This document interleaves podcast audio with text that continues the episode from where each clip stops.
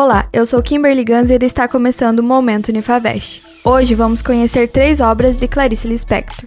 O primeiro é Laços de Família. Coletânea de contos lançadas por Clarice, contém entre suas três histórias algumas das narrativas curtas mais célebres da escritora.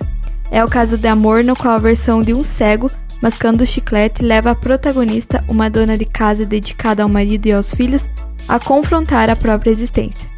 Da mesma forma, os demais contos do livro trazem personagens surpreendidos por uma perturbação da banalidade de seus cotidianos, a partir da qual descobrem a realidade que conhecem e são levados a uma contemplação filosófica da vida.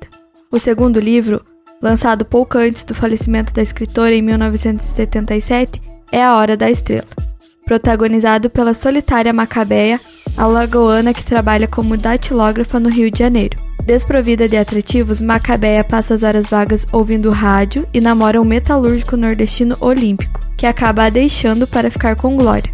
A protagonista continua sozinha até que um dia, segundo uma recomendação de Glória, visita uma cartomante, que revela toda a inutilidade de sua vida, mas também prevê o casamento com um estrangeiro rico. E o último é A Descoberta do Mundo, de 1984. Clarice exerceu o jornalismo desde 1941 quando ingressou como repórter na Agência Nacional. A Descoberta do Mundo é um livro de crônicas compiladas após sua morte e escritas para o Jornal do Brasil, nos quais discorre sobre temas variados, acontecimentos recentes ou cotidianos, suas angústias e indignações acerca da existência. Acompanhe nossas redes sociais, acesse o nosso site unifavest.net ou contate-nos pelo WhatsApp 49 3225 4114.